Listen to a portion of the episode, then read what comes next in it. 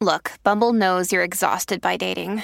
All the must not take yourself too seriously and 6 1 since that matters. And what do I even say other than hey? well, that's why they're introducing an all new Bumble with exciting features to make compatibility easier, starting the chat better, and dating safer. They've changed, so you don't have to. Download the new Bumble now. When you need mealtime inspiration, it's worth shopping Kroger, where you'll find over 30,000 mouthwatering choices that excite your inner foodie. And no matter what tasty choice you make, you'll enjoy our everyday low prices, plus extra ways to save, like digital coupons worth over $600 each week. You can also save up to $1 off per gallon at the pump with fuel points. More savings and more inspiring flavors make shopping Kroger worth it every time. Kroger, fresh for everyone. Fuel restrictions apply. Hola, esto es New Books Network en español. Benvinguts un cop més al canal d'Estudis Ibèrics, un podcast de New Books Network en espanyol en la col·laboració de Playbéricos, una iniciativa de presentacions de llibres eh, d'estudis ibèrics que coordino juntament amb Santiago Fouz Hernández, professor de la Universitat de Durham al Regne Unit. Us parla Esther Jimeno Ugalde, professora de la Universitat de Viena, i avui m'acompanya Guillem Colom Montero per parlar-vos de la seva monografia eh, sobre una de les figures més destacades de la literatura catalana contemporània, l'autor Quim Monzó. Benvingut, Guillem, i moltes gràcies per ser amb nosaltres per parlar del teu llibre. Moltes gràcies a vosaltres, és un, és un plaer ser aquí. Eh, us presento breument en Guillem, perquè si no el coneixeu, eh, Guillem Colom Montero és professor titular d'Estudis Hispànics a la Universitat de Glasgow. La seva investigació se centra en la literatura catalana contemporània, així com en la relació entre el turisme i la cultura a l'àmbit hispànic. S'interessa particularment per les relacions de poder colonial que determinen la cultura catalana contemporània en relació a dos eixos, l'estat espanyol i els països del, eh, del nord europeu. En Guillem ha publicat articles acadèmics a revistes com Bulletin of Hispanic Studies i Studies in Comics i en els propers mesos també podrem llegir tres capítols seus que analitzen les representacions literàries del turisme a Mallorca, que és un tema que està treballant ara força. A més, ha publicat articles de divulgació a la revista Núvol i a Brave New Europe també és membre del comitè editorial uh, de la Journal of Catalan Studies i del comitè de la Modern Humanities Research Association. És l'autor de Quim Monzó and Contemporary Catalan Culture, eh, Culture Normalization, Postmodernism and National Politics, publicat el 2021, i aquest és el llibre sobre el qual um, parlarem avui durant eh, aquesta entrevista. Doncs, eh, com deia, molt, eh, moltes gràcies, Guillem, eh, benvingut. Um, I aquesta, aquesta entrevista és en realitat una continuació d'una entrevista que vam, eh, o d'una conversa que vam eh, iniciar ja poc, eh, fa poc més d'un any. Um, vam fer una entrevista curta, ens vam quedar amb moltes ganes d'encara continuar eh, la conversa i, i xerrar una mica més sobre el llibre, van quedar molts temes eh, pendents. Eh, durant aquests mm, mesos eh, Has presentat el llibre a diferents taules rodones, t'han entrevistat en alguns mitjans de comunicació, se n'han publicat també eh, algunes ressenyes de revistes acadèmiques eh, i volia demanar-te mm, eh, si estàs si, si t'ha sorprès eh, aquest interès eh, en la teva monografia, com veus, diguéssim, la recepció eh, del teu llibre. Moltes, uh, moltes gràcies, Esther. Uh, la veritat és que estic molt content, és a dir, no, era el meu primer llibre, llavors no és que esperés o no que hi hagués recepció, és una cosa molt nova quan, quan publiques un llibre en lloc d'un article acadèmic, però eh, el que seria el resum és que estic molt content, és a dir, veure com les teves idees acadèmiques que has estat treballant durant anys se discuteixen, interessen, això sempre agrada, és una realitat. És un projecte que ve de la meva tesi, és a dir, eh, ve de la tesi, però després el vaig deixar descansar un parell d'anys i vaig començar aquest altre projecte de turisme i cultura. Llavors ha estat un projecte llarg i, i, i tens ganes de veure com se reben les teves idees i jo he de dir que estic molt content tant de, recepció, de, de la recepció acadèmica com no acadèmica. A la recepció acadèmica hi ha una cosa que, clar, és, és molt interessant, que de cop eh, aquelles ressenyes te fan veure aspectes del teu llibre que tu no -hmm. especifiques clarament, que dius, uh, jo et deixo entreveure això, però clar, que interessant uh, uh, una altra persona. I supos que és part d'aquell diàleg acadèmic. I aquí sí que diria que per mi les ressenyes són molt importants i en sol fer jo, de vegades no, no se valoren prou perquè són molt necessàries per continuar movent les idees uh, acadèmiques. Eh, I després, per la recepció no acadèmica, també he de reconèixer que, que me va agradar molt. Me van entrevistar Sara i altres mitjans i va haver eh, se'n va parlar molt i jo això he de, he de reconèixer que sempre intent que la meva relació, que la meva recerca tingui relació amb el present, que ens ajudi a entendre'l i que sigui rellevant pel nostre dia a dia. Jo, com a acadèmic, jo vull influir a la societat, vull que les meves idees se discuteixin perquè sempre m'he trobat molt llunyà d'aquell model acadèmic que, que, que no té aquest interès. Llavors jo estic a xarxes socials i estic constantment volent que aquelles idees se comuniquin i veure que se reben, que, que ets capaç de comunicar-les i que se discuteixen ha, estat, ha estat una cosa molt, molt maca, la veritat. Molt bé. Doncs moltes gràcies. Esperem també que aquest eh, podcast ajudi una mica més a la discussió de, de les idees i del teu llibre, eh, que realment Segur. recomanem eh, moltíssim. Um, una mica en relació amb això que deies del, del, diàleg, del diàleg i de les ressenyes, eh, jo et volia fer un, una mica un, un comentari eh, sobre el que per mi eh, és eh, el teu llibre, no? i resumeixo molt breument en tres punts. No? Eh, la seva aproximació interdisciplinària, eh, en primer lloc. En segon lloc, i relacionat amb aquest punt, la riquesa de materials que hi analitzes. I, finalment, eh, la inclusió d'aspectes que són menys estudiats o menys coneguts de, de, de l'autor de Quim Monzó, com ara la seva afiliació ideològica a les idees llibertàries eh, nord-americanes, subtext polític de la seva producció cultural, el seu paper com a mediador cultural i traductor, eh, o la importància de la pornografia a la seva obra de ficció. Eh, no sé si assenyalaries, a banda d'aquests punts, altres, eh, o si coincideixes una mica amb aquesta valoració que jo faig, que és una valoració general de, sobre l'aportació del teu llibre en relació amb els estudis crítics anteriors eh, i estudis que, per cert, també han estat capdals per conèixer millor l'obra de Quim Monzó. I estic pensant eh, concretament en el llibre d'Antoni Maestre i també eh, en, en el llibre de, de Jordi Marrugat, Narrativa catalana de la postmodernitat, que també parla sobre eh, l'obra de Quim Monzó. Coincideixes amb aquestes línies generals o, o hi ha algun altre aspecte que assenyalaries? Sí, moltes gràcies, Esther, i, i estic molt d'acord amb aquests aspectes que comentes, és a dir, un llibre eh, està ple d'idees, un llibre acadèmic o tots els llibres, i crec que aquests aspectes que dius a grans trets resumeixen la meva aportació en els estudis monsonians i catalans, que com tu bé has dit, òbviament la meva aportació està en un diàleg constant amb aquells que han vengut abans que jo, com són Antoni Maestre, en Jordi Marrugat i, i molt d'altres, na Margalida Pons, mm -hmm. vull pensar, per exemple, Net Garillas, també. Uh, jo supos que si hagués d'afegir alguna cosa, una seria és aquella, uh, allò que fa la meva monografia és analitzar un Monzó com a intel·lectual, allò que en francès diuen l'home i l'obra, no? I se fa servir allò de l'home mm -hmm. i la meva monografia ho intenta també dir, bueno, anem a veure què passa perquè sempre han estat homes, no? Però més allà d'això, crec que és important és dir, agafo un autor i vull veure un autor rellevant i vull veure com aquell autor ens pot fer entendre millor uh, uh, certes tensions i ansietats que han definit la cultura catalana. I crec que això uh, uh, en aquest aspecte és un poc diferent segurament d'allò que varen fer en Jordi Marrugat, uh, Antoni Maestre, Net Garillas, etc. No? Llavors, això jo ho reivindic, es fer una monografia d'un únic autor. Perquè allò que jo volia fer, segurament, i crec que és una altra aportació, és canviar un poc les coordenades dels estudis monzionians, situar-los dins una, dins una narració profundament transnacional que reconeix el marc nacional català i el conflicte amb Espanya com a claus, però que alhora uh -huh. diu, escoltau, hem de mirar en Monzó dins un context occidental, dins un context ample en relació als Estats Units. Després, una altra cosa que jo crec que porta el llibre és que uh, és uh, segurament la primera monografia en anglès dedicada a en Quim Monzó. Llavors, jo crec que porta un vocabulari per parlar en anglès d'en Quim Monzó. És una cosa que aquella, que aquella acadèmia que va analitzar en Almodóvar en els 80 i en els 90 en anglès va consolidar aquells vocabularis i jo crec que és important per la meva, per la meva, des de la meva monografia.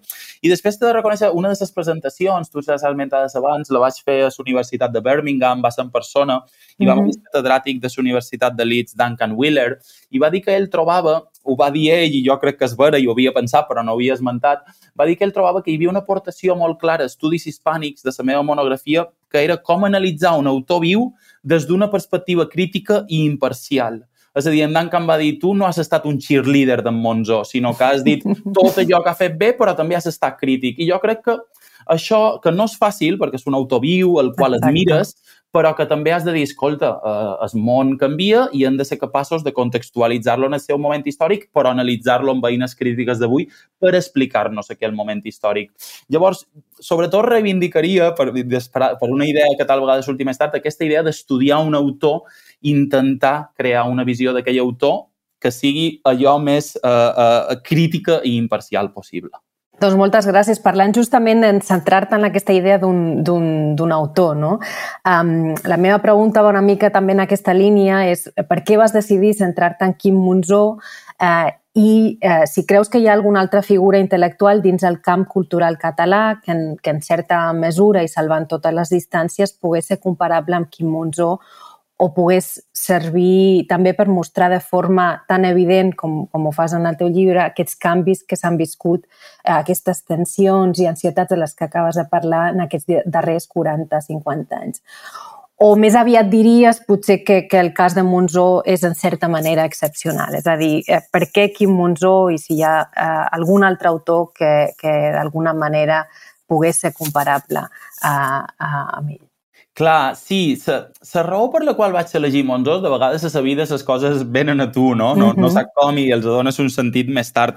Jo quan feia la carrera en Quim Monzó me flipava, supos com tot jove de la meva generació, nascut en els anys 80, però clar, després quan vaig començar a polititzar a la universitat, eh, hi havia coses que, que m'agrinyolaven, que me feien sentir malament, que m'interessaven molt i el fet de que m'interessassin també me feia sentir malament, no? I després, quan jo vaig començar a tenir una idea per fer una tesi a la Universitat de Bangor, al país de Gales, eh, resulta que eren aquells anys que en Monzó estava passant un moment molt potent, exposició eh, en el Santa Mònica, portada a l'avenç, caràcter, serrador, era com a la consolidació i vaig pensar, m'interessa. I, I després també he de dir una cosa, que a mi, eh, eh a la meva recerca acadèmica, sempre m'agrada treballar amb allò que me provoca malestar i en allò que té influència en el dia d'avui. Hi ha coses que dic, me les vull explicar perquè són així, perquè són complexes. I vaig dir, pues, ha de ser en Quim Monzo i, i, i me vaig posar. Llavors, aquesta seria la base, és a dir, un, una admiració i un malestar, si hagués de fer, serien les dues paraules, admiració mm. extrema i cert malestar. Després, el tema d'autors autors, ja ha sortit aquesta pregunta a algunes presentacions. Jo he de dir que no em conec, no, no me ven escap algun que en sigui tan polièdric, tan polifacètic i tan rellevant com en Monzo, perquè en Monzo té una cosa, que és que comença en el tardofranquisme i arriba a dia d'avui la seva obra. Llavors, clar, què passa? Em deixa explicar els canvis culturals del, de, de, de, del final de 60, la transició, la contracultura, resistencialisme, normalització, postmodernisme, eh, eh, procés, postprocés, eh, és a dir, és molt ample. Però, clar, eh, també és vera que, que tampoc eh, cal, és a dir, cal pensar-hi. Jo, per exemple, si hagués de dir una altra persona, i aquí eh, ara problematitzaré això de l'home i l'autor, jo crec que un personatge que s'ha d'estudiar és una Pilar Rahola. Uh -huh. És com en Monzó, és a dir, no té segurament aquell capital literari que ha aconseguit en Monzó, que ha triomfat com a escriptor, sí que té capital mediàtic, segurament que més que en Quim Monzó, però sobretot allò que m'interessa és que en Rahola sí que seria la dona i l'obra. És a dir, és una persona que des de principis dels 80, sobretot, i aquí també per això no és tan ample com en Monzó, és una persona que ha estat allà influint. Des dels 80 a la política, a la cultura, és polifacètica, és polièdrica, i té un perfil molt important. Jo, jo crec que si ens hem d'explicar la Catalunya, la consolidació del règim convergent pujolista fins al postprocés, algú ha d'agafar un llibre i ha d'estudiar a Pilar Rola i aquí sí que reivindic la dona i l'obra i, i analitzarà no només aquestes tensions nacionals, sinó també aquelles tensions de gènere i quin tipus de feminisme, què vol dir feminisme, és que és profundament eh, ample. Seria una de les persones que me venen en escap. Moltes gràcies. Doncs aquí queda el tema Pilar Rahola, perquè per, com, a, com a futura idea potser d'un treball. Um, et volia també demanar uh, un, un una mica pels orígens de, de Monzó que, fan, que, que estudia sobretot al començament del, del llibre. Uh, I en concret el primer capítol a mi m'ha semblat molt interessant aquesta anàlisi que fas de la, de la seva paròdia Salvador Espriu. Eh, la publicació de la vinyeta que va publicar va anar seguida d'una polèmica amb altres intel·lectuals i escriptors com la Montserrat Roig o, o en Francesc Valverdú. Um, I un altre cop aquesta polèmica uh, exemplifica aquestes tensions i ansietats de la reconfiguració del camp cultural català en un context de crisi del, del resistencialisme. De fet, una de les tesis que defensa és que els inicis artístics i literaris de Monzó són capdals per entendre certes característiques de la seva obra. Um, moltes, ja, moltes d'aquestes característiques ja les has esmentat abans. No? I m'agradaria que ens parlessis una mica justament d'aquesta polèmica amb Salvador Espriu i de la importància dels aquesta polèmica arran de Salvador Espriu amb altres escriptors intel·lectuals de l'època i de la importància dels inicis artístics i literaris de l'autor per entendre la seva obra fins avui. Sí, m'ho vaig... M'ha agradat molt que diguessis que te va interessar perquè jo m'ho vaig passar bomba analitzant aquesta vinyeta i sobretot traient-li punta perquè quan feies la mm. recerca digues que hi ha encara més, no? Jo crec que aquesta polèmica ja ho té tot per explicar en Quim Monzó. Eh, és a dir, aquesta polèmica encapsula el projecte, el projecte cultural i intel·lectual d'en de, Quim Monzó i ara intentaré explicar-ho. En Quim Monzó, a l'octubre del 76, va publicar aquesta vinyeta que surt un home des de darrere que se reconeix que podria ser Salvador Espriu i se reconeix més quan sabeu que el títol de la vinyeta surt en xigran Espriu està per la cooficialitat i aquell home, que ara ja saben que s'espriu, està recitant, amb, és una vinyeta política, i diu «Y ens mantendremos fidels por siempre al servicio d'aquest pueblo». Aquesta vinyeta, que en Quim Monzó va fer dins tota una sèrie d'altres vinyetes, que, que va fer gairebé 76, crec recordar el número exacte, i jo només n'he pogut analitzar 9 a 10 en el llibre, eh, va ser molt rellevant. Espriu havia parlat a favor de la cooficialitat a un llibre d'entrevistes del PSUC i aquesta polèmica no només ens serveix per entendre Monzó, sinó per entendre com s'estava configurant el sistema protoinstitucional català ja al 76. Perquè dues setmanes més tard, eh, a la revista Reu, revista associada en el PSUC, na Montserrat Roig publica un article que es diu Salvador Espriu vexat, on no esmenta Monzó ni la vinyeta, però amb una clara referència fa una mm. defensa de la figura de Nespriu, molt resistencialista, Nespriu, tot allò que ha fet per la llengua, la literatura, la cultura catalana, etc. I diu que atacar Espriu és fer-li el lloc a Espanya. Literalment diu, en podem discutir, en podem discrepar, però no l'hem de vexar. Si ho fem és que acceptem la subnormalitat que ens ha estat imposada des de fora.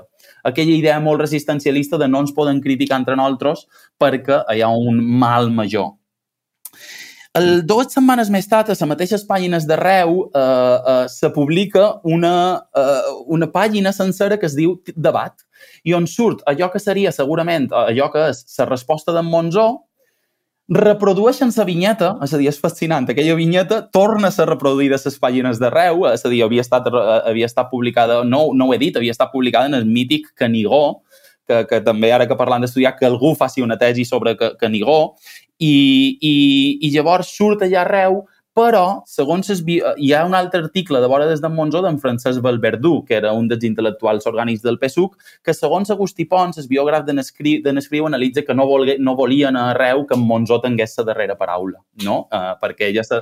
Allò que a mi me sembla molt interessant és que en Monzó, uh, al contrari de Montserrat Roig, l'esmenta clarament i ell diu, eh, ell esmenta Montserrat Roig directament, allò que a mi m'interessa molt, perquè en Monzó fa servir allò d'aquelles cultures normals que s'esmenten se, clarament. Quan a Montserrat Roig juga amb aquella idea de cultures petites, tots mos coneixem, tots saben de què parlam, però no esmentarem Monzó.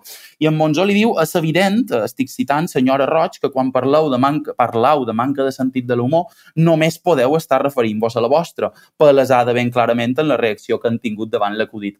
En Monzó, allò que li diu és escolta, això jo he fet un acudit, però aquí estem parlant de quelcom més important, que és allò que ha dit Espriu. I en Monzó precisament li diu és que és molt més perillós aquestes paraules perquè les diu un Espriu i qui és Nespriu i que Nespriu defensi la cooficialitat és molt perillós. Recordeu que com el meu llibre mostra i com molta gent sap, en Monzó és radicalment proindependentista i radicalment per aquella idea de català única llengua oficial. Llavors en Monzó respon fent bromes, li diuen a, li diuen a Montserrat Roig. Tal vegada m'he equivocat i el llibre del PSUC era un anexe de la revista Por Favor. I això em va semblar fascinant, és a dir, aquella revista, és a dir, mireu com dispara, no? I, i què passa? Que, que després, eh, clar, és molt interessant perquè amb el Verdú torna, torna a fer allò, no esmenta en Monzó, però critica durament allò que ell diu és el terrorisme intel·lectual, no? Fent servir la paraula terrorisme, que la transició era molt complicada. Uh, uh, I diu amb el Verdú, Espriu ha fet molt més pel nostre país i per la nostra cultura que els qui ara les cridassen. I se, se demana retòricament amb el Verdú, com és que es publica un acudit malintencionat en què un ninot diu en bilingüe un versos memorables seus. És a dir, clar, Monzó aquí està ficant es dit a Sanafra perquè està, està fent befa d'aquell poeta nacional. I jo crec que això és molt important perquè ens mostra aquesta actitud de Monzó. Jo aquesta secció la titulo Monzó contra Espriu o versus Espriu o contra cultura contra resistencialisme. I això que veiem és que en Monzó té un valors contraculturals, no, no respecta l'autoritat, diu allò que pensa clarament, no està pensant en, en el mal de la guerra civil, que en Espriu estava molt afectat per això. I llavors, en canvi, els valors resistencialistes d'en Espriu, d'en Montserrat Roig, d'en Francesc Valverdú, allò que fan és crear dicotomies, racionalitat i racionalitat, ponderació, ironia, arguments, insults, liberalisme, extremisme, que són aquelles dicotomies que, amb les quals la postmodernitat acabarà. I és molt interessant perquè ja en Monzó s'hi està avançant. I llavors allò que veiem és el model d'intel·lectual. En Monzó té un model d'intel·lectual postmodern, graciós, irònic, eh, fa befa, és dur, és sarcàstic, i na Montserrat Roig amb el Verdú i per descomptant Nespriu tenen un model més tradicional. Disculpa que m'estic fent llarg, però és que la polèmica no se va acabar aquí. Resulta que, eh, resulta que quatre... Eh, Ah, aquí la tenc. Resulta que després, el 2013, en Julià Guillemont va escriure un article a La Vanguardia on diu que va trobar dues postals que Nespriu li havia enviat a Montserrat Roig sobre el tema. Nespriu negava conèixer Monzó, deia que no sabia qui era, l'acusava de primitiu, digui, aquest primitius, encara no som al llindar de la porta, és aquella idea resistencialista de que hi ha que anar alerta han d'anar alerta. I en això hi tornarem més tard, però és molt interessant veure que en Monzó no volia anar alerta, volia dir les coses clares, de forma oberta. Ell no parlava de normalització, però actuava de forma normal. I jo crec que aquelles vinyetes són, són imprescindibles i aquí sí que, de nou, eh, tot això, aquesta recerca, interactua en la que va fer en Agustí Pons i la biografia d'en Espriu, interactua amb, amb la d'en Julià Guillemont, és a dir, és una recerca que interactua i que ens explica també el moment actual, no?, que diríem. Disculpa que tal vegada m'hagi fet un pot llarg. No, no, no, interessantíssim tots els detalls i a mi em va agradar molt llegir um, aquesta, uh, aquest capítol sobre la polèmica I, sí. i altres polèmiques de les quals mm. parles també. Sí, digues. Sí. Disculpa, i, i, i sí, segurament aquesta, a, a més, aquesta polèmica ens mostra xoc entre espectisme i la ruptura independentista.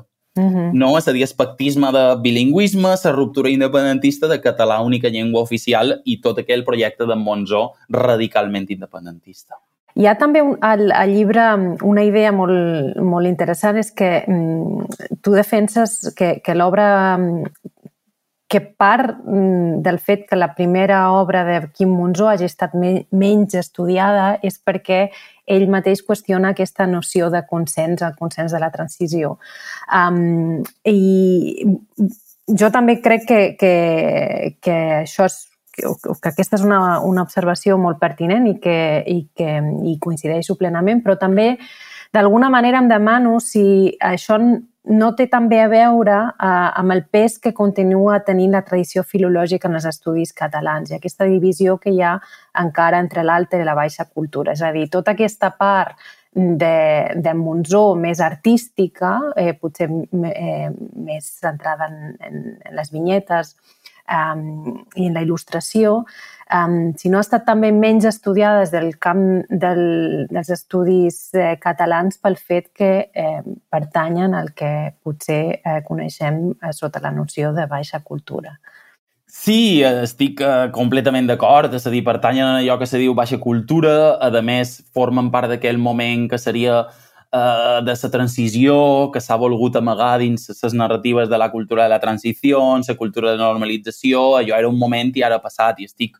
I és un dels problemes que, que, que, que, que han tingut i que tal vegada tenen els estudis monzonians. En Monzó només se l'havia estudiat com a escriptor a excepció d'algun article excepcional d'Antoni Maestre.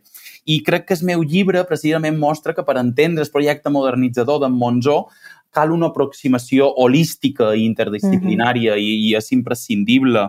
I, I crec que els estudis culturals ens donen sobretot, allò més interessant és l'anàlisi del poder. És a dir, en el meu cas, en el cas del meu llibre, com la relació de poder desigual entre la cultura catalana i l'estat espanyol determina aquesta cultura i les creacions d'autor com en Quim Monzó. Mentre la perspectiva filològica sempre m'ha semblat que tendeix més a una certa normalitat, no? I, i per això de vegades no s'analitzen creacions en castellà, quan dius és que són igualment rellevants en aquest cas. Ara, dit això, també he de reconèixer, Esther, que, que, que també vull rompre una certa llança a la tradició filològica, perquè jo, quan vaig començar la meva tesi doctoral, hi havia gent que me deia no, no, no facis una tesi sobre en Quim Monzó, que és massa ampla agafa un tema, feminisme a Quim Monzó, agafa una època, la transició, no?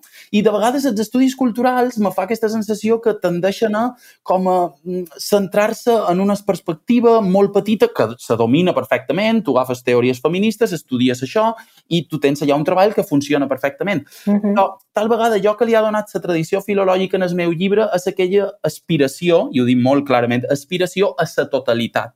Jo he aspirat a totalitzar sobre d'en Quim Monzó que òbviament no, no ho aconsegueix, perquè mai ho aconseguim, però la pregunta, aquesta reflexió també ve de la, presentació que va fer en Dominic Kio una, sobre el meu llibre i m'ha fer preguntes a, la, a Anglo-Catalan Society l'any passat, on m'ho va dir tu parles molt de que una perspectiva fragmentada sobre d'en Monzó, però tu vols una perspectiva tota, totalitzant. Què vol dir això? I segurament és aquella tensió entre estudis culturals i filologia i que les dues se'ns aporten. Llavors, també crec que és important de vegades que la nostra recerca aspiri a explicar coses molt amples. Ens deixarem uh -huh. mil coses. Vendrà gent i me dirà, escolta, Guillem, això t'has deixat aquestes coses, però és que això és l'acadèmia, això és la recerca acadèmica. Però jo he aspirat a dia d'avui a totalitzar en Quim Monzó amb aquestes eines interdisciplinàries. Molt bé, moltes gràcies. També eh, hi ha un altre, un altre capítol que m'ha semblat eh, a mi particularment, sobretot per, com a especialista en estudis de traducció, molt interessant, que és aquest eh, sobre eh, el, el paper de Monzo com a eh, mediador cultural. No? Eh, I en, en particular parles del paper mediador de Monzo facilitant aquesta transferència de tendències culturals i ideològiques dels Estats Units al camp cultural i polític català. Eh, I també t'has centrat en la seva activitat traductora, que potser és un aspecte menys estudiat o menys conegut de l'obra de Quim Monzo i no per això menys important.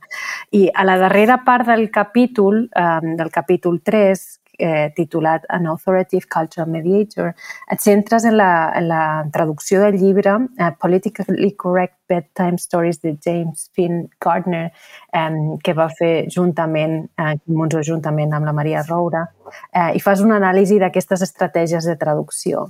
Algunes d'aquestes estratègies són precisament el llenguatge inclusiu i alguns desdoblaments que no necessàriament apareixien a l'original i que fan eh, el, el text una mica més irònic encara um, i, i, a més a més, amb algunes estratègies de domesticació, seguint una mica la terminologia de Benuti, com ara la inclusió de referents culturals catalans i altres referències que posen en primer pla uh, qüestions nacionals.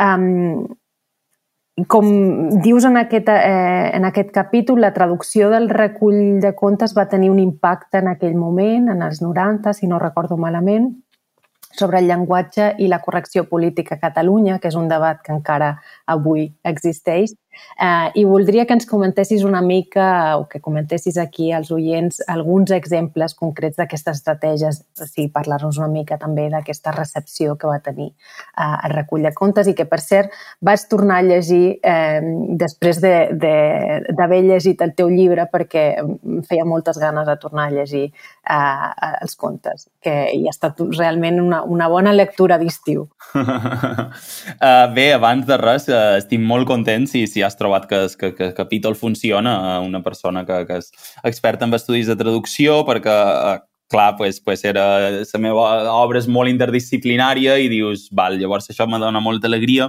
He de dir que a, eh, a mi a, aquesta part també me va fascinar perquè trobo que és una traducció fascinant d'en Quim Monzó i d'Anna Maria Roura, qui gràcies per esmentar-la, perquè moltes vegades no, no se l'esmenta. Mm. Uh, clar, és fascinant per, per la traducció en si, però també per el que seria la història de la traducció, no? És a dir, eh, el llibre d'en Finn Garner, Politically Correct Bedtime Stories, es publica l'any 94, a l'octubre, i l'any 95, a finals del 95, eh, a més això està historitzat perquè surt ja a l'avantguàrdia, a, a final del 94 en Monzó ja ha contactat amb el Corba i li diuen de publicar això.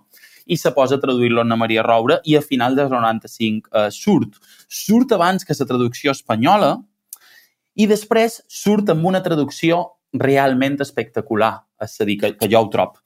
Uh, per una banda, és molt interessant perquè no només surt abans que l'espanyola, sinó que la traducció és 20 vegades millor que la traducció espanyola, perquè, per començar, eh, el llibre en castellà se tradueix com a cuentos infantiles políticament correctos i en Monzó i na Maria Roura ja posen contes per a nens i nenes políticament correctes. Llavors, deixant entreveure com, en el cas de l'anglès és diferent, però en el cas del català i altres llengües llatines, el tema del desdoblament de gènere és bàsic.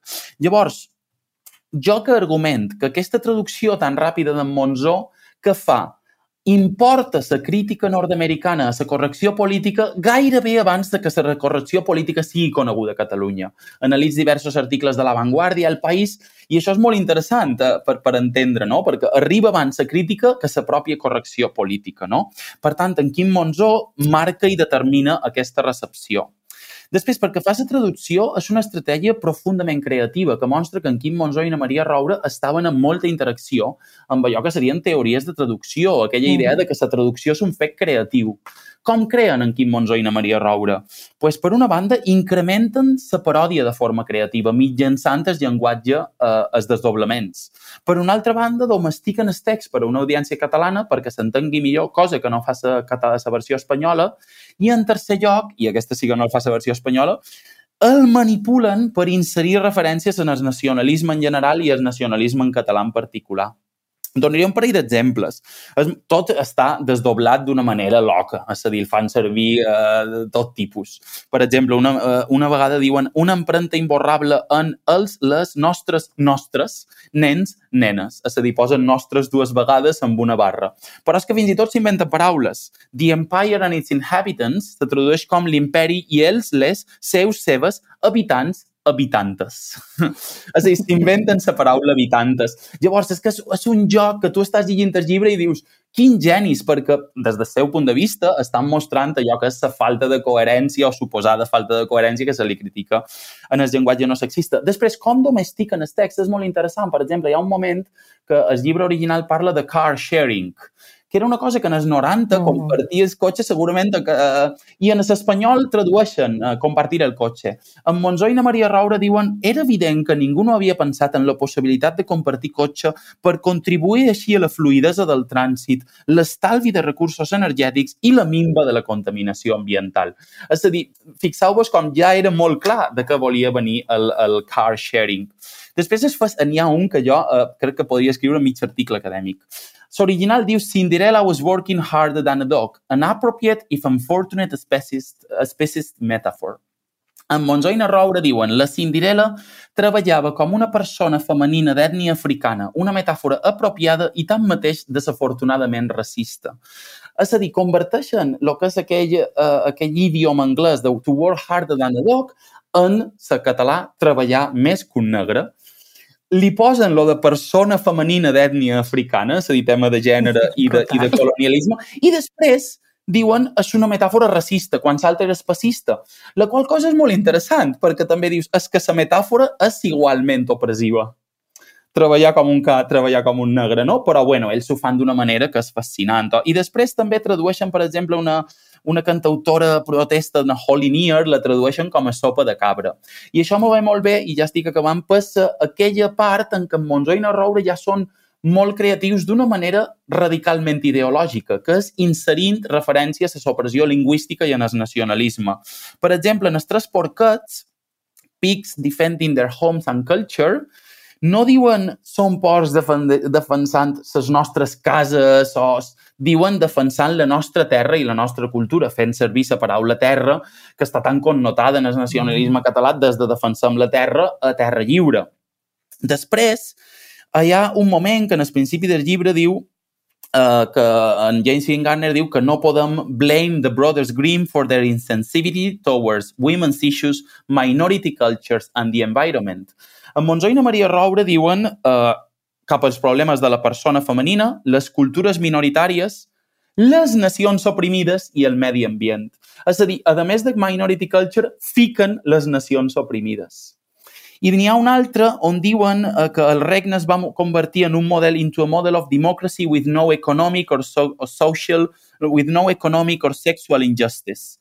I ells diuen, van fer del realme una democràcia modèlica sense injustícia sexual, econòmica o lingüística.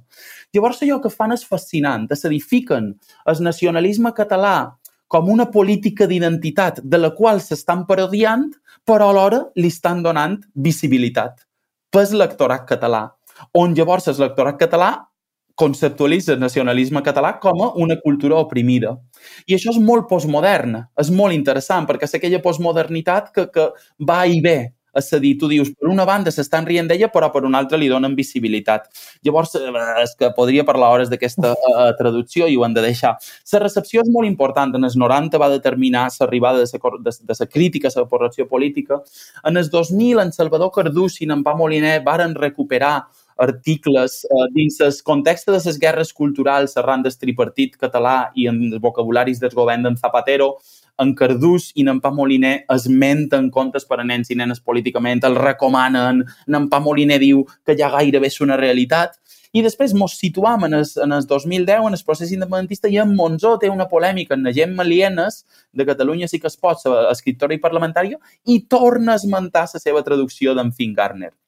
Llavors, aquesta traducció s'ha convertit eh, en una traducció que ens explica molt bé aquell camp de batalla entre Quim Monzó i el que seria el món més escarrenós dels comuns, etc. Ell diria és una esquerra un poc identitària, superficial, eh, federalista, etc. No? I, I no vull entrar molt més aquí perquè és una, és una línia que tampoc acaba de desenvolupar en el llibre. bueno, sí, la, la, la capa en el final. Però llavors aquesta traducció encara a dia d'avui, l'any 2015, és rellevant dins la cultura catalana.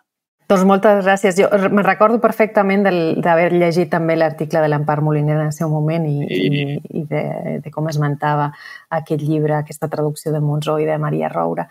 Eh, I és cert, com deies, que moltes vegades eh, aquesta traducció eh, eh, s'esmenta sempre a Monzó com a l'autor de la traducció i moltes vegades s'invisibilitza a Maria Roura, que va ser també la traductora, així que és important també fer-ne sí. fer esment i reivindicar-ho. Sí. Uh, una, altra, una altra qüestió que ja quedaria per, per un altre tema uh, d'estudi seria fer precisament una, una comparació entre la versió espanyola, la traducció espanyola que s'ha fet d'aquest recull mm. de contes i la, la traducció que van fer Monzó i Roura, no? Jo la volia fer, mm. quan, quan estava passant de la tesi en el llibre, la volia fer, però vaig veure que era tan gran la diferència Exacte. que jo volia fer tres paràgrafs esmentant-ho, però després ho vaig veure i vaig dir, no, no, aquí tens un article acadèmic, però Exacte. per ara no, no m'hi he posat, però està allà mm. perquè és molt rellevant. I també és interessant i ens diu un poc aquella idea de, de Monzó com a, com a autor i intel·lectual que quan agafa alguna ho intenta fer bé.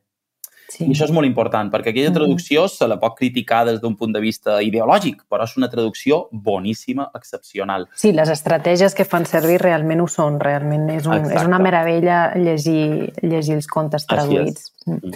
Uh, que us recomanem a tots aquí des d'aquesta de, des tribuna, si, si, si es podeu llegir, uh, feu perquè realment eh, són, una són, són una delícia.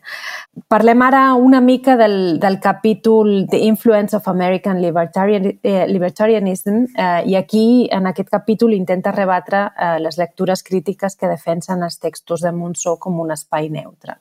I tu fas una mica eh, demostrant com i tot, tot i la distància de Monzó amb els posicionaments neoconservadors a Espanya, eh, ell coincideix en alguns aspectes del neoconservadorisme, com per exemple la crítica a certes polítiques progressistes, el que s'ha anomenat bonisme, els sindicats, el feminisme, etc. Al llibre expliques eh, en certa mesura aquesta eh, coincidència a través de la relació de Monzó amb la ideologia del llibertarisme M'agradaria que ens expliquessis una mica um, aquesta influència, la influència d'aquesta filosofia política a la trajectòria de Monzó i com vas arribar a establir aquest vincle. Moltes gràcies, Esther. Clar, Monzó se l'havia rebut molt amb aquesta idea des neutres, no ideològic, etc. I a mi això era una de les coses que em creava malestar, mm. perquè jo no ho veia, això. En Monzó té unes postures molt fluides, molt contradictòries, antiutòpiques, llavors no fou fàcil, eh? no, no va ser fàcil, però va un moment, abans he dit que a mi m'agrada molt llegir Els enemics, o allò que no m'agrada, i vaig arribar a dir, ai, és American Libertarianism, i això és molt important, és aquella versió americana que de vegades en els països catalans o l'estat espanyol se parla de narcocapitalistes Llavors, no tenen res a veure amb els llibertaris eh, nostres, que són, diríem, mm. els bons llibertaris, sinó que són els, els mals llibertaris, no? I són aquella gent que, man, jo aquí sí que entra into political philosophy, en de filosofia política, que fan una defensa radical de la llibertat individual a tots els àmbits, però la defensa, alhora, una defensa de l'economia de mercat i el capitalisme. Ells afirmen superar l'eix esquerra-dreta i en Monzó moltes vegades s'ha dit que ell supera l'eix esquerra-dreta perquè aplica el sentit comú, una visió neutral, etc. Llavors, jo allò que dic és que Monzó combina una posició que seria anti-establishment, antiburguesa, contracultural, molt a favor de la llibertat individual, sexual, drogues, s'individu, etc. Una posició molt provocadora, alhora és una posició sempre ha estat independentista i amb una crítica radical a l'espanyolista, que fins al 2000 és espanyolisme, llavors els dos, fins al 2010 l'independentisme se considerava una postura d'esquerra i fins i tot d'esquerra radical. Llavors, què passa? Això en Monzó mos fa veure-lo com una persona d'esquerres, és a dir, properes a les esquerres, diríem, no? Però, clar, ho combina després amb una crítica radical a les esquerres en els seus discursos i en els marcs d'anàlisi. I jo, jo que faig en el llibre, és, i ho fa amb una crítica, com sempre, intel·ligent, paròdica, divertida i fascinant. És a dir, la crítica és meravellosa. Per exemple, un dels capítols que analitza, un dels textos que analitzes, la seva crítica a Robin Hood, és a dir, aquella fam i set de justícia, on en el final veus que és una crítica en, en el mite d'en Robin Hood que veu molt de la crítica que fa la pensadora eh, libertària nord-americana Nein Rand, que en el seu llibre La rebel·lió d'Atlas fa aquesta lectura d'en Robin Hood que en Monzó gairebé replica a, a, a Fam i Set de Justícia. I després analitz Fam altres textos i sobretot Esplendor i Glòria de l'Internacional Papanates, on en Quim Monzó se posa en tots aquells moviments, ideologies i discursos que són progressistes, poden ser un progressisme no molt radical, però en el final, per exemple, per posar-te un exemple, Esplendor i Glòria de la Internacional Papanates, que recull articles de 2001 al 2003, el 2004, no, és a dir, surten diversos articles rient-se dels manifestants contra la guerra d'Iraq o dels sindicats que fan vagues contra el govern d'Annar, però no en surt ni un on critica el govern d'Aznar per participar a la guerra de l'Iraq. Llavors, jo, jo diria que són aquelles posicions que són properes en el neoconservadorisme. No, no el veiem perquè, òbviament, i no, és que després també... I, I el problema aquí és que el món libertarian americà no està organitzat a Espanya. De fet, la pròpia paraula libertarian, quan jo mostro estudis hispànics, libertario, allò que pensam és en un anarquista o, o, o llibertari en català. Llavors, jo dic i alerta, jo dic que la filosofia libertarian eh, ens, do, ens dona molt, és molt útil per conceptualitzar i historitzar aquestes lectures de Monzo. No dic que ell sigui libertarian que tal, però que ens ajuda a entendre d'on venen aquelles posicions suposadament neutrals. Com hi vaig arribar? Clar, és que el pas de la contracultura en el món libertarian no és tan estrany. És a dir, ha passat molt la gent del maig del 68, que després s'ha acabat mm -hmm. a, a, l'altre extrem. I jo vaig arribar-hi sobretot amb un llibre de Najeni Disky, eh, una pensadora eh, anglesa que va escriure de 60s, on fa una anàlisi crítica de la contracultura londinense de, de 60 i diu que es culte l'individualisme de 60 i 70 va obrir el camí en el neoliberalisme de, de, de Reagan eh, eh, i Thatcher. Posar l'individu al centre i que l'individu sigui la base de tot és allò que va fer que aquesta línia del hippie de 60 i 70 en el yuppie dels 80 i 90 sigui molt fina. Per tant, això mostra de nou que és molt important situar Monzó en aquells marcs transnacionals, molt més enllà dels propis estudis catalans tradicionals d'arrel nacional i sobretot també ens mostra la rellevància d'entendre aquell primer Monzó, els dels anys 70, per entendre els seus posicionaments més tard. Moltes gràcies, Guillem. I després hi ha una altra qüestió eh, també, eh, que és, eh, eh, abans has parlat una mica del malestar que també genera Quim Monzó, no?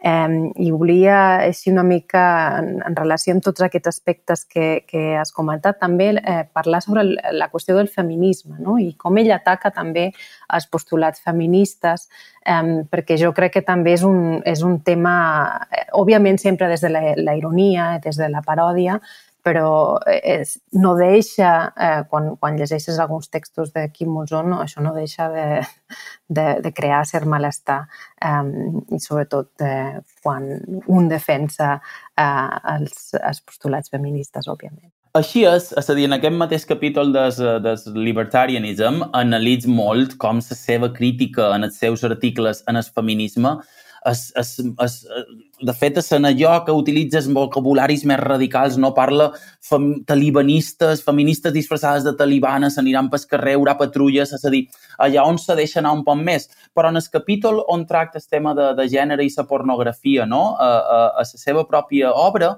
és molt més matitzat, no? És a dir, la seva representació en el que seria, és a dir, en el final són tensions similars, però també és molt més matitzat. Això que m'has demanat de, del feminisme i sobretot de la pornografia, eh, perquè estem ara en això, no? Sí, sí, sí. sí vale. o sigui, eh, tu vull lligar una mica el feminisme també vale. amb la qüestió de la pornografia, que seria um, centrat en, en el capítol cinquè, òbviament. Val, sí, sí, molt sí. bé. Uh, uh, llavors, uh, aquesta, uh, la representació de la pornografia que fa Monzó en es, a partir del final dels 70 és molt important i, necess i, i necessària és necessari analitzar-la per entendre-ho, per entendre la seva crítica radical o la seva problematització de la divisió entre alta i baixa cultura. Això són tensions que en aquella època s'estaven donant en el, en el món literaris occidentals o s'havien donat en els 70, és a dir, sobretot la postmodernitat i els canvis socioculturals que fan que entri aquesta cultura més considerada baixa, no? En, aquest, en el cas català, en aquestes tensions cal, cal afegir-li un poc se, se, el fet de que la literatura catalana durant el resistencialisme se considerava una eina de lluita, per tant una eina elevada, per tant era un poc rinclona, no? Havia, necessitava de ser renovada. Aquest, aquest tema que Rincló també el va promoure molt el franquisme, quan deixava que se publicassin poemes, però no deixava que se publicassin certes novel·les, no? perquè eren més llegides. Llavors, aquí és important saber el rol del franquisme, com també analitzant molt bé a Mercè Picornell aquest debats de final dels 60. Llavors, clar, allò que fa Monzó, sobretot en els seus llibres inicials, Ho va dir ell, Olivetti Molinex dels 80, Benzina, és fer un canvi radical en les temàtiques i jo allò que mostra és que les representacions sexuals són gairebé pornogràficament mainstream, és a dir, venen de la pornografia mainstream. Clar, això és molt interessant perquè aquell lector, que era un lector model masculí, reconeixia aquelles descripcions d'en Monzó i per, perquè havia vist aquella pornografia en els 70 i en els 80. I tot plegat jo dic que això és clau per ser un model modernitzador, perquè el projecte cultural d'en Monzó problematitza tota una sèrie de jerarquies culturals, no només alta i baixa cultura. La novel·la i es conte, la ficció i el periodisme, allò textual i allò visual, la promoció i l'autopromoció. Llavors, allò que jo dic és que la pornografia i la seva representació i ús de la pornografia problematitza totes, problematitza, encapsula totes aquestes problematitzacions que fa, que fa en Monzó. És molt important perquè en Monzó no considera la cultura popular ni degradada ni degradant. I això és clau. És a dir, ell diu la cultura popular s'ha de reivindicar i amb això és fil del seu temps. El problema, i per això la pornografia és tan important, i tornant a l'inici de la pregunta, és que és una representació patriarcal. I és allò que mostren al final aquestes representacions pornogràfiques, com ha estudiat també Josep Anton Fernández, a, a un article excepcional que va publicar a final dels 90, allò que mostren és l'arrel patriarcal d'aquell món literari català. I allò que mostren és com aquells que venen d'un món més patriarcal com Guim Monzó, en la lliberació feminista que se va desenvolupar moltíssim a partir dels 80 s'hi senten incòmodes. Llavors, allò que jo dic és que aquelles aquella ràbia que se veuen els seus articles cap en el feminisme, després són aquells homes que eh, en els seus contes són aquells homes que no s'adapten en els criteris de la masculinitat hegemònica i tots dos estan eh, lligats, tot i que són representacions molt diferents. Molt bé, moltes gràcies.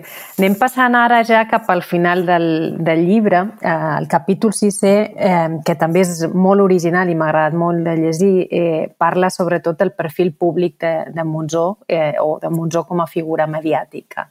I fas una mica un repàs de la seva aparició a programes televisius i radiofònics eh, eh, i també eh, de les seves intervencions a, a Twitter. Eh, tot aquest capital mediàtic ha tingut un impacte important en la seva visibilitat literària, per dir-ho d'alguna manera, però també és cert que aquesta exposició als mitjans ha estat l'origen de moltes polèmiques que ja hem anat eh, comentant eh, en, aquest, en aquesta entrevista.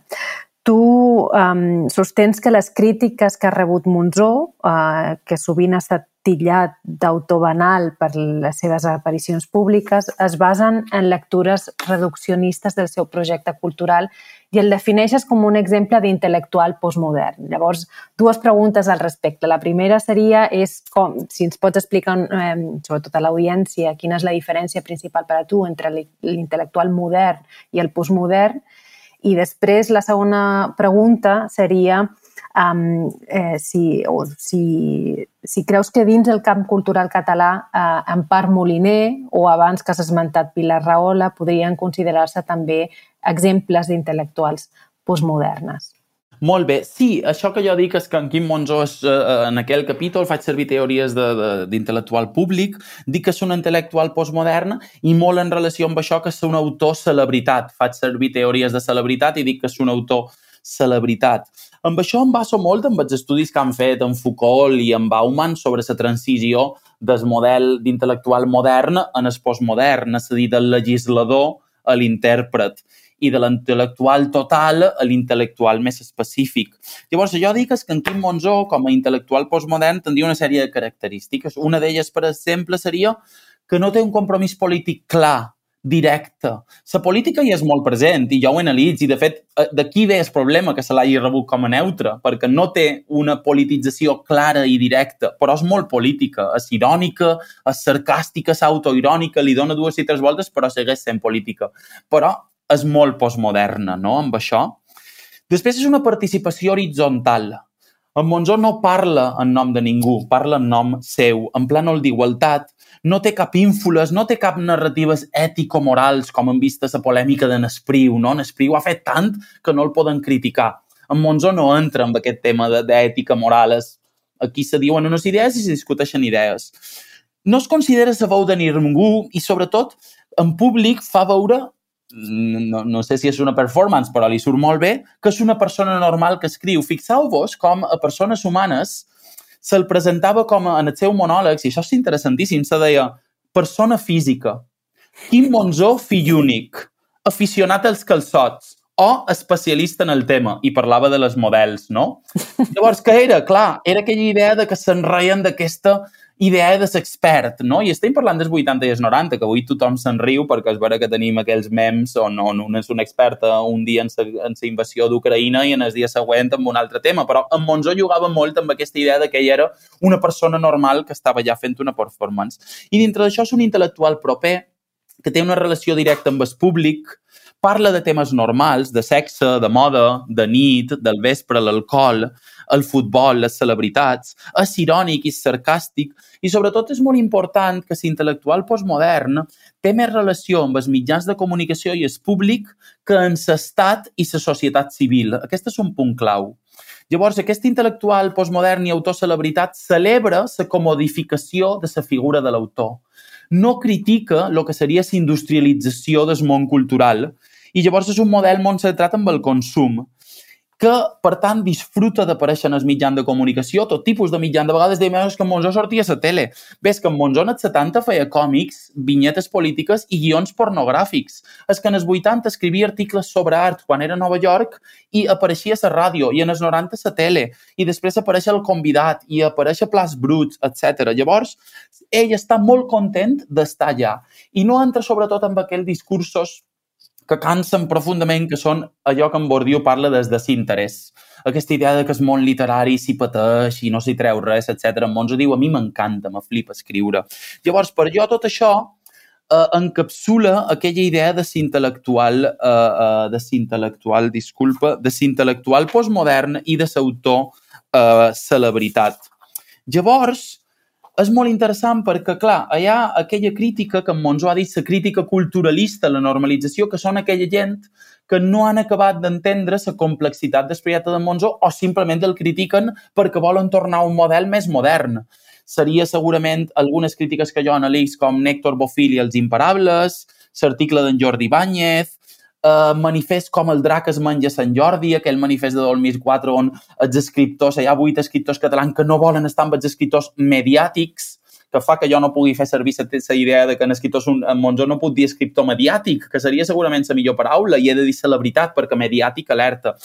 I, I és molt interessant perquè jo crec que aquest projecte de Monzó està en sintonia amb els temps i per això funciona. I, i, i també analitzo un poc uh, uh, uh, el Twitter, no? Diu que segueix un model uh, molt semblant. Fixeu-vos, a Twitter en Monzó no és un escriptor que tuiteja, és en Quim Monzó, que retuiteja allò que, que li agrada, se fica en qui no li agrada, fa bromes. Una vegada algú va tuitejar aquest llibre és de, de, de, va dir en castellà, este libro de Kim Monzó es uno de los mejores que he leído en el año. Y en Kim Monzó, ¿qué le contesta? Le diu, muy bien, muchas gracias. Ya me dirás cómo te hago llegar los 50 euros que quedamos si hacías este tuit. Aquest exemple encapsula aquesta part intel·lectual, graciosa, irònica, postmoderna, propera a la gent, però alhora, de nou, en Monzó està donant visibilitat en aquell tuit. És a dir, davall de tota aquesta capa hi ha un projecte molt complex i aquí és on jo dic que hi ha certes crítiques que no han entès la complexitat d'aquest projecte i abans que jo ho va explicar també molt bé i he d'esmentar-lo amb Manel Oller, que n'ha parlat molt d'això i els meus anàlisis se basen també en les que va fer en Manel Oller.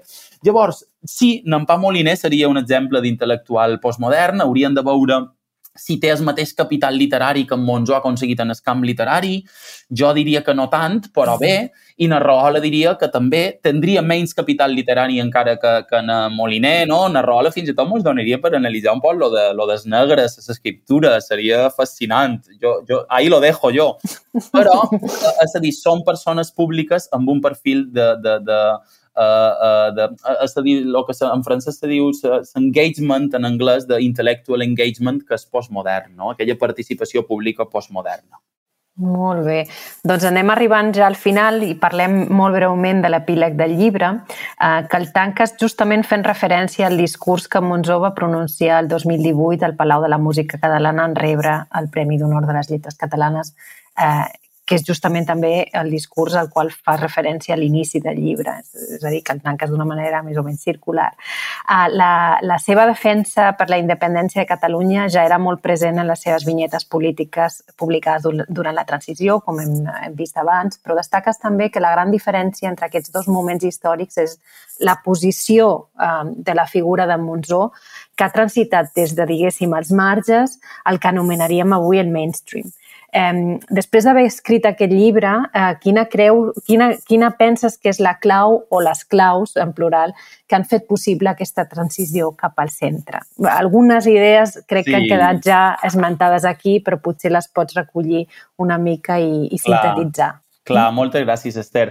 Abans d'això voldria dir que es, m -m estic molt content de que esmentis el discurs de, de l'any 2018, un discurs amb el qual obro i tanques llibre, perquè hem vist les crítiques de Monzó en Espriu, etc. però en Monzó diríem que quan s'ha de quadrar, se quadra. I en aquell discurs fa un discurs molt polític on eh, defensa allò que la lluita per la independència de la nació catalana i critica la repressió política. I, i una és la repressió política que estan patint els polítics independentistes, els líders independentistes, els activistes independentistes, a dia d'avui la uneix en la repressió franquista del 39. Llavors, això també és clau per entendre Monzo. Però la pregunta que me fas, que, que he pensat molt, és, és difícil, és complexa, perquè me dius, uh, ho has de... Quina és la clau de l'èxit? Jo crec que són dues coses. Una és haver llegit bé el moment històric de canvi sociocultural postmodern en totes les implicacions i alhora avançar-s'hi i avançar-lo en el cas català, no? És a dir, ell, eh, és a dir, mm. s'avança en aquell moment postmodern, però també el fa avançar, no? I, i amb això ell se va uh, uh, consolidant el seu moment. Però alhora això ho combina, perquè el postmodernisme ja sabem que de vegades és aquella idea buida de que no, hi, que no hagi fronteres, que no hagi nacions, i en Monzó diu, no, no, Catalunya, això és, és una nació oprimida, i com a tal, ell fa un eix i un posicionament nacionalment clar, sense pors, sense manies, que ve d'aquelles postures radicals de 60-70. Llavors, recordem que en Joan Fuster ja va dir en els 70 que qui critica el catalanisme se'l considera fora de la literatura catalana. I puc pensar en alguns noms de, de, de, de, de gent, paisans meu, eh, mallorquins. Llavors, eh, què passa? Això és molt important per Monzó, perquè ell és molt postmodern, però alhora està molt enquadrada en la defensa de la llengua, la cultura i la uh, nació catalana. I això ho combina, aquests dos punts, amb una postura crítica i antiacomoditícia, és a dir, una postura molt crítica, però alhora és molt juganera, molt irònica, molt fluida. I això és interessant perquè de vegades aquelles postures radicalment crítiques solen ser postures avorrides, solen ser postures moralitzants que t'acaben cansant. I en Monzó no, és crític, però no és moralitzant. És, és, és, és antiacomodatici, però és juganer. I jo crec que tot això ho du, i aquesta seria la uh, uh, uh, clau de l'èxit. I si hagués d'acabar, és no prendre's a si mateix massa en sèrio, massa seriosament, o fer veure que no ho fa. Jo això ja no tens la resposta. Una de les dues coses. Sí. Eh, moltes gràcies, Guillem.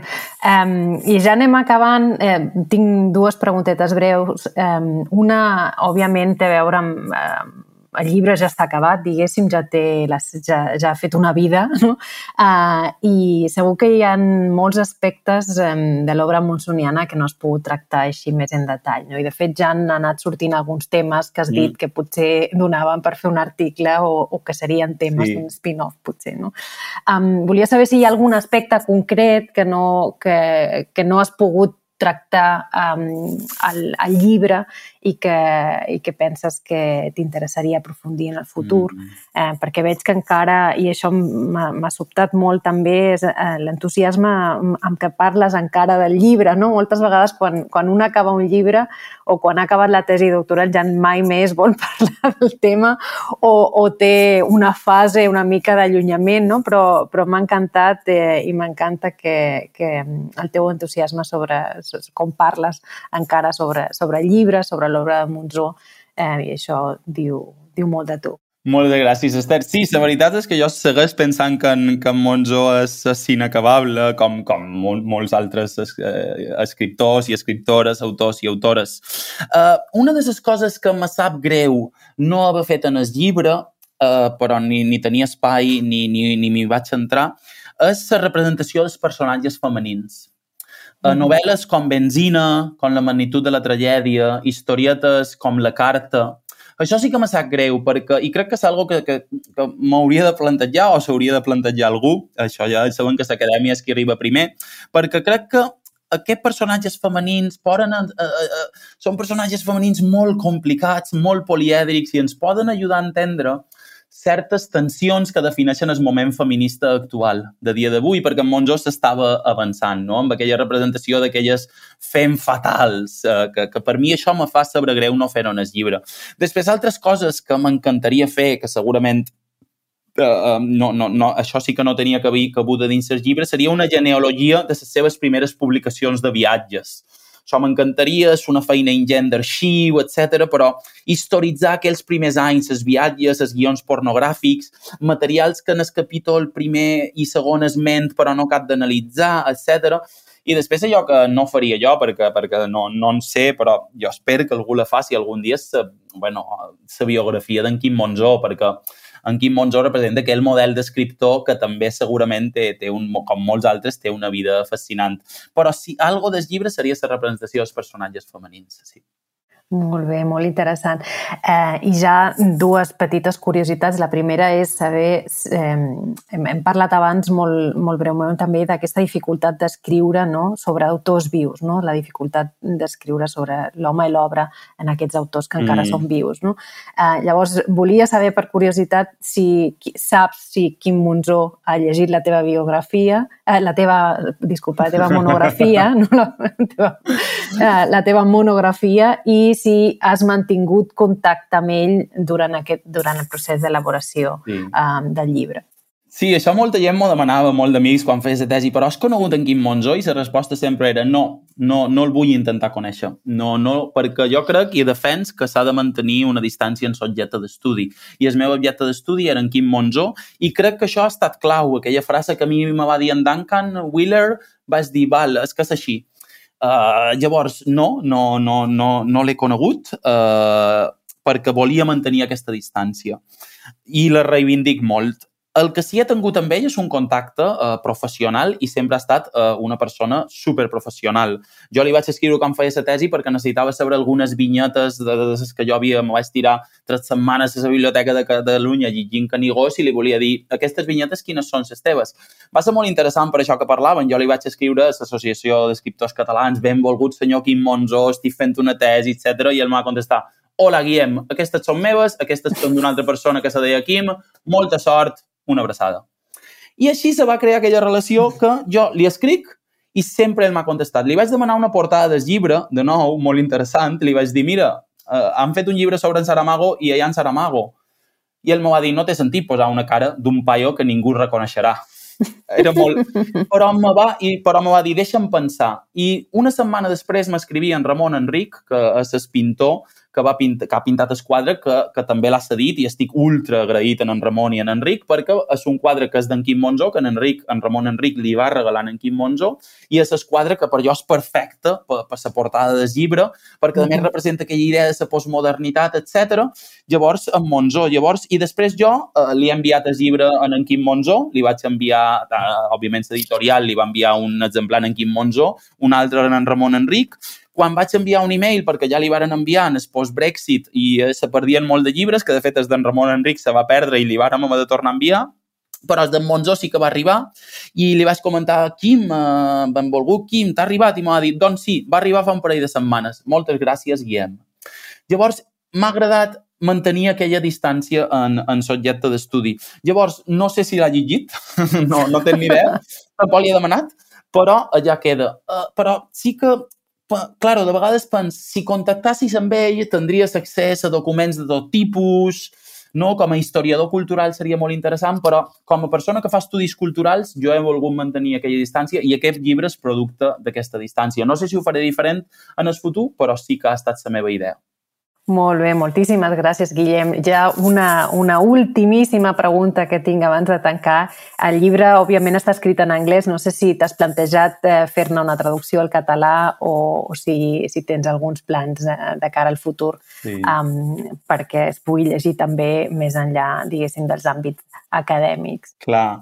Les meves respostes solen ser, ser, ser llargues, de vegades me disculpo per això. En aquest cas serà molt curta. Sí, m'encantaria que se traduís en el català, eh, és a dir, m'encantaria. Sí, ho estic intentant, però no hi ha hagut eh, sort. El mercat eh, d'aquest tipus de llibre en català és molt reduït, s'han de pagar una traducció, és un llibre llarg, són 100.000 paraules, etc. però m'encantaria, tenc unes ganes que, que surti en català, eh, molt, molt, tenc moltíssimes ganes, mouré cel i terra perquè sigui així, i si m'està escoltant algun editor que estigui interessat, eh, ja saben on trobar-me, jo sempre contentíssim, però sí, seria una alegria i una il·lusió tremenda perquè de vegades me sap un mm. pot de greu que, que, que, que, no me, que no pugui estar en català i per això també he de dir que, que vos agraeix profundament aquesta entrevista on segurament sigui eh, l'entrevista més llarga sobre el meu llibre que, que, que sigui eh, la més llarga sens dubte i que sigui en català també pues, pues farà que alguna gent eh, tal vegada la pugui escoltar però sí, aquesta el resum. Esperem que sí, tant de bo.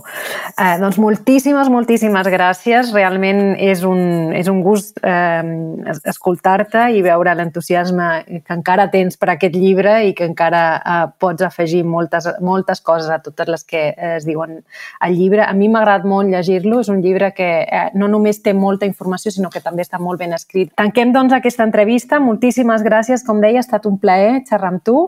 Um, eh, T'agraïm molt també que hagis acceptat aquesta invitació de Playbéricos. Eh, només em resta també recomanar el llibre a tothom perquè el pugui llegir i agrair també als nostres oients que segueixen el podcast. Uh, us convidem a escoltar les properes entrevistes que continuarem publicant al canal d'Estudis Ibèrics, que és una col·laboració de Playbéricos amb New Books Network en espanyol. Fins molt aviat. Uh, moltes gràcies. Moltes gràcies, Esther. Uh, moltes gràcies per aquesta entrevista que he gaudit enormement. Uh, ha estat una, una meravella, m'ho he passat bomba. Moltes gràcies també per aquest excepcional treball que feis des de Play Ibèricos uh, i per, per tot el temps i l'energia que li poseu tant tu com en Santi, tota aquella, tota aquella gent que feim feina estudis ibèrics i hispànics, vos estem super agraïts perquè sabem el temps que du. I supos que si hi ha algunes coses bones que han sortit de la pandèmia, pues aquesta n'és una. Llavors, uh, moltíssimes gràcies. Gràcies a tu. Fins aviat. Una abraçada aviat. Gràcies. Gracias por escuchar New Books Network en español.